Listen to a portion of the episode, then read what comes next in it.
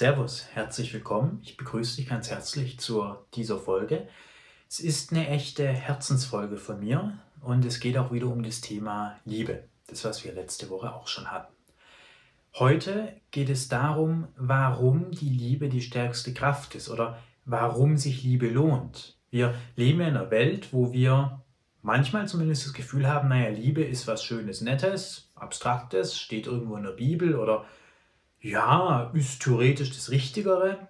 Aber dann scheint es uns doch so, dass wir in einer Welt leben, in der Krieg oder sich durchsetzen, auf den Tisch hauen, die bessere Wahl zu sein scheint oder zumindest sogar auch notwendig zu sein. Wir leben ja in einer Welt, wo anscheinend der Einzelne sich zurücknehmen muss, seine Grenzen abstecken muss, um überhaupt sein zu können. Ja? Wir erleben das ja, man muss sich abgrenzen. So, man muss auch was leisten in der Gesellschaft, so wie sie momentan ist. Und da ist doch die Frage, Liebe, ja, ist ein schönes Konstrukt. Was Liebe genau ist, habe ich in der letzten Folge besprochen. Aber in der Praxis scheint es ja nicht so zu funktionieren. Oder wir sehen auch, zumindest ich bei mir, in den persönlichen Beziehungen und auch in der Beziehung zu mir selbst, dass es da Dinge gibt, da, da kriege ich eine Wut, die würde ich am liebsten weghaben. Oder ich habe zum Beispiel eine Wut auf meine Mutter oder auf meinen Vater. Ja? Warum haben die mich in die Welt gesetzt? Warum haben sie es nicht besser gemacht? Vielleicht hast du auch Wut auf deinen Chef, ja? Aggression, Groll. Wegen diesem blöden Typen habe ich so und so viel mehr Arbeit und jeden Tag muss ich mit dem sein Geschwätz anhören. Oder eine Wut auf die Gesellschaft, diese Blödsinnsgesellschaft, dieser dämliche Staat, ja, kennt keine Grenzen, nimmt mir alles Erspartes weg, zum Beispiel durch eine neue Heizung oder wie auch immer.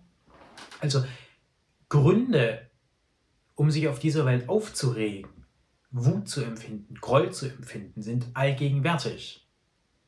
Sowohl auf der politischen Weltbühne als auch im privaten. Es gibt immer so ein gewisses Aggressionspotenzial. Dinge, wo man einfach reinschlagen könnte. Auch bei sich selbst. Ja? Man will vielleicht im Rauchen aufhören und zwei Jahre später rauchen dann wieder. Denkt man euch da mal, wie, wie blöd bin ich eigentlich? Ja? Also, wir erleben meines Erachtens sehr großes Aggressionspotenziale in der Gesellschaft, aber natürlich lebt nicht jeder Mensch diese Aggression aus, ist ja klar. Nicht jeder Verkäuferin macht es vielleicht Spaß, im Laden zu stehen oder das zu tun, was sie tut, aber sie muss es halt tun. Sie kann den Kunden ja nicht anschnauzen. Also wir haben eine unglaublich subtile Art der Wut, oft vorherrschend. Oder Angst ist meines Erachtens besonders in Deutschland verbreitet dieses, man ist ständig vor der Furcht, man fürchtet sich. Wann könnte die nächste Pandemie kommen, der nächste Krieg, die nächste Wirtschaftskrise? Also Angst tritt für viele auch an die Stelle von Wut. Und vielleicht hast du dir schon mal überlegt, was würde denn passieren, wenn ich meine ganze Wut ausagieren würde. Wenn ich einfach dem Typen, der mich hier jeden Morgen ankotzt, ja, einfach mal das Maul poliere. Einfach mal sage, was er alles falsch macht, was er nicht gut macht und so richtig mal mit der Faust zuschlage. Einfach mal ins Gesicht. So. Ich will jetzt hier keine Gewaltfantasien schüren, aber ich möchte dich dazu einladen, das zu durchdenken. Oder irgendeine Regel im Studium oder im Job, wie auch immer. Irgendwas, was dich richtig ärgert. Ja? Und dann gehst du zu deinem Chef oder zu der Person, die dich ärgert, und sagst dir das ins Gesicht. Sagst dir das ins Gesicht. Du kennst da keine Banden mehr, keine vornehme Zurückhaltung. Du schreist es raus. Und deine Wut, du haust der anderen so richtig eine aufs Maul für ihre blöde Art oder für was auch immer. Ja? Die Emotion der Wut, des Angriffs, des Hasses, des den mache ich fertig und ja, die kenne ich von mir persönlich sehr gut. Und wenn du dir das Bild dich vorstellst, du haust dem anderen wirklich mal volle Möhre ins Gesicht, ja, bis er auf dem Boden liegt. Kannst du zuschlagen und irgendwann nach vielleicht zwei Stunden auf den Menschen einschlagen, ist er vielleicht tot oder deine Wut ist abreagiert. Und dann? Was kommt dann? Vielleicht bist du auch eine Woche damit beschäftigt, deine Wut auszuagieren. Angenommen, es gäbe keine sozialen Normen, keine Bestrafung, du durftest deiner Wut gegen jeden freien Lauf lassen. Keine Polizei, die dich bestraft, Niemand, der dich dafür verurteilt, volles Programm. Einfach jede Wut gegen den Staat, gegen das Finanzsystem, gegen deine Mitmenschen, gegen dich selbst mal volles Programm rauslassen. So. Und irgendwann bist du damit fertig. Also nach einer Woche oder nach zwei oder wenn du jemandem die Meinung ins Gesicht sagst, nach ein paar Minuten ist vorbei. Wut ist nicht ewigkeitsfähig. Du, du kannst nicht stundenlang auf jemanden einschlagen, selbst wenn du es durftest. Ja? Irgendwann kommst du zu diesem emotionalen Moment, wo du sagst, ja, es ist so. Da gibt es eine ganz interessante Filmszene im Film Zulu, ein recht brutaler Film, spielt in Südafrika und arbeitet die Folgen der Apartheid so ein bisschen auf.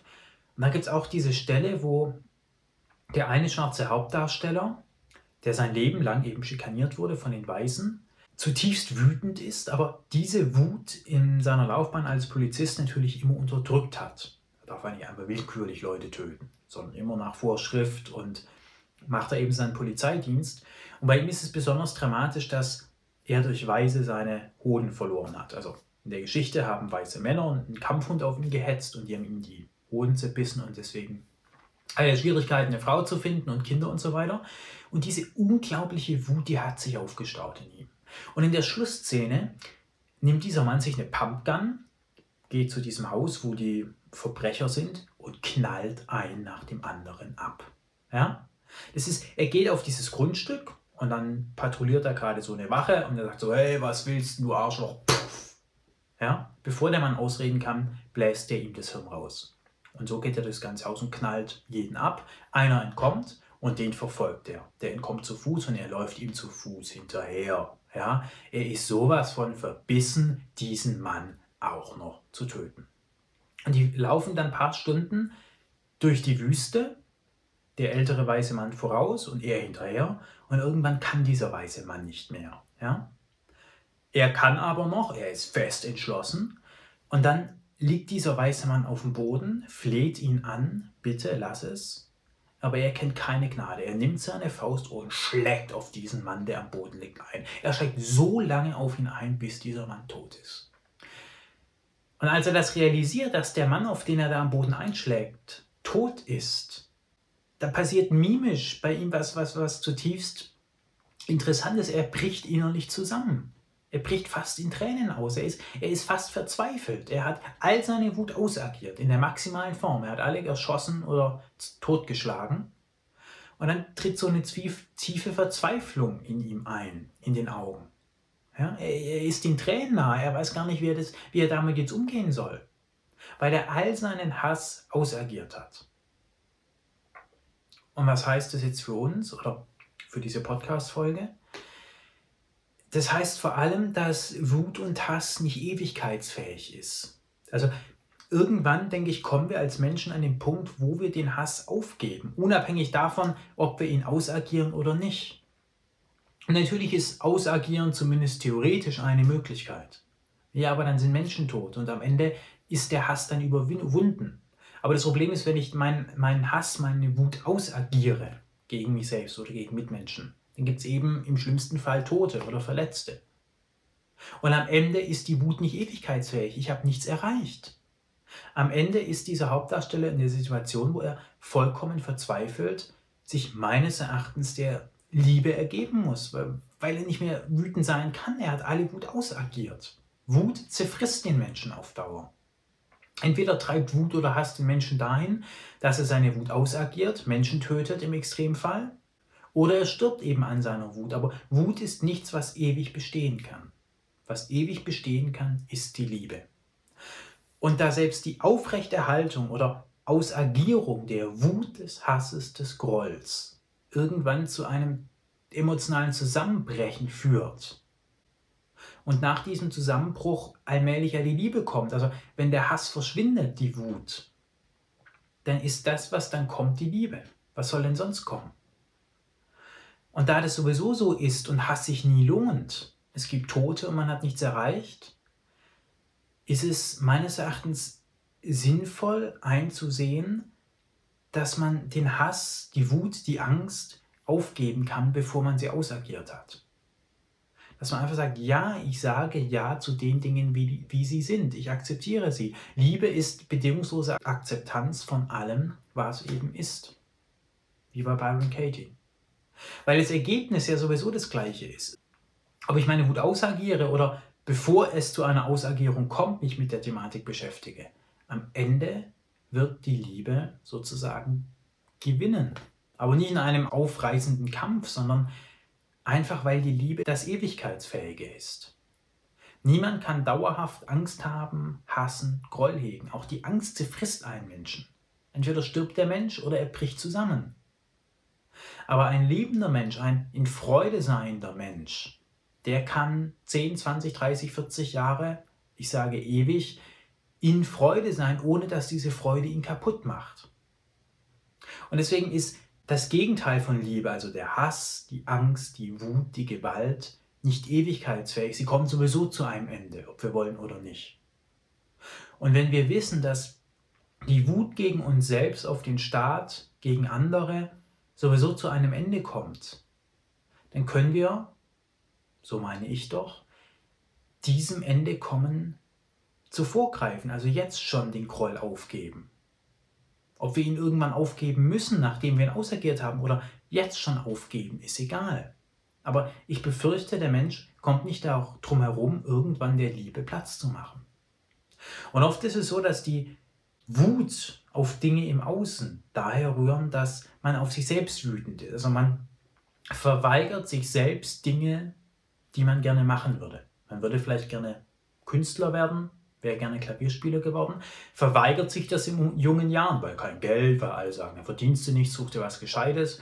Und dann machen manche Menschen was anderes, was Gescheites. Sie wollen den Anforderungen der Mitmenschen entsprechen, aber sie unterdrücken damit eine wesentliche Bestrebung in ihrem Sein.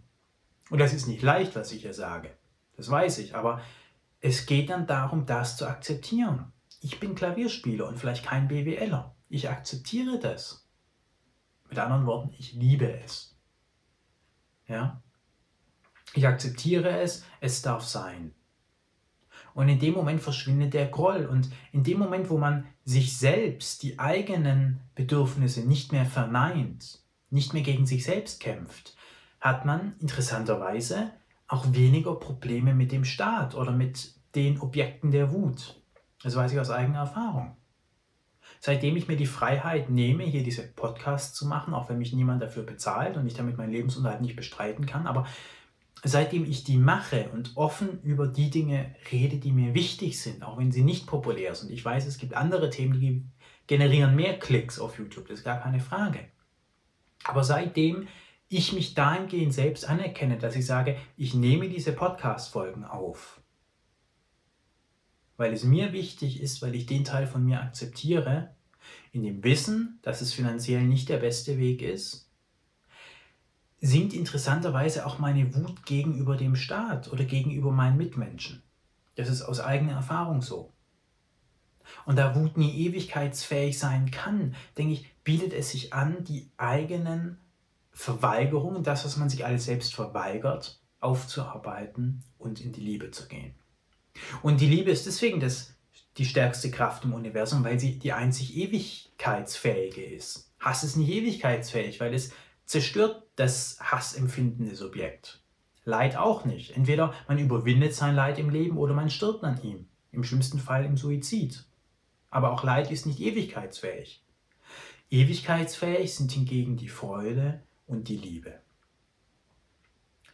Ich bedanke mich ganz herzlich für dein Zuhören. Schreib gerne in die Kommentare, ob du vielleicht noch mehr über das Thema Angst wissen möchtest. Angst und Wut scheint erstmal was anderes zu sein, hängt aber sehr stark miteinander zusammen. Abonniere gerne den Kanal, das hilft mir sehr für die Reichweite. Und ich freue mich über anregende Kommentare und wünsche dir eine schöne Woche und hoffe, dass es dir gelingt, mehr Liebe vor allem gegenüber dir selbst entgegenbringen zu können. Danke sehr.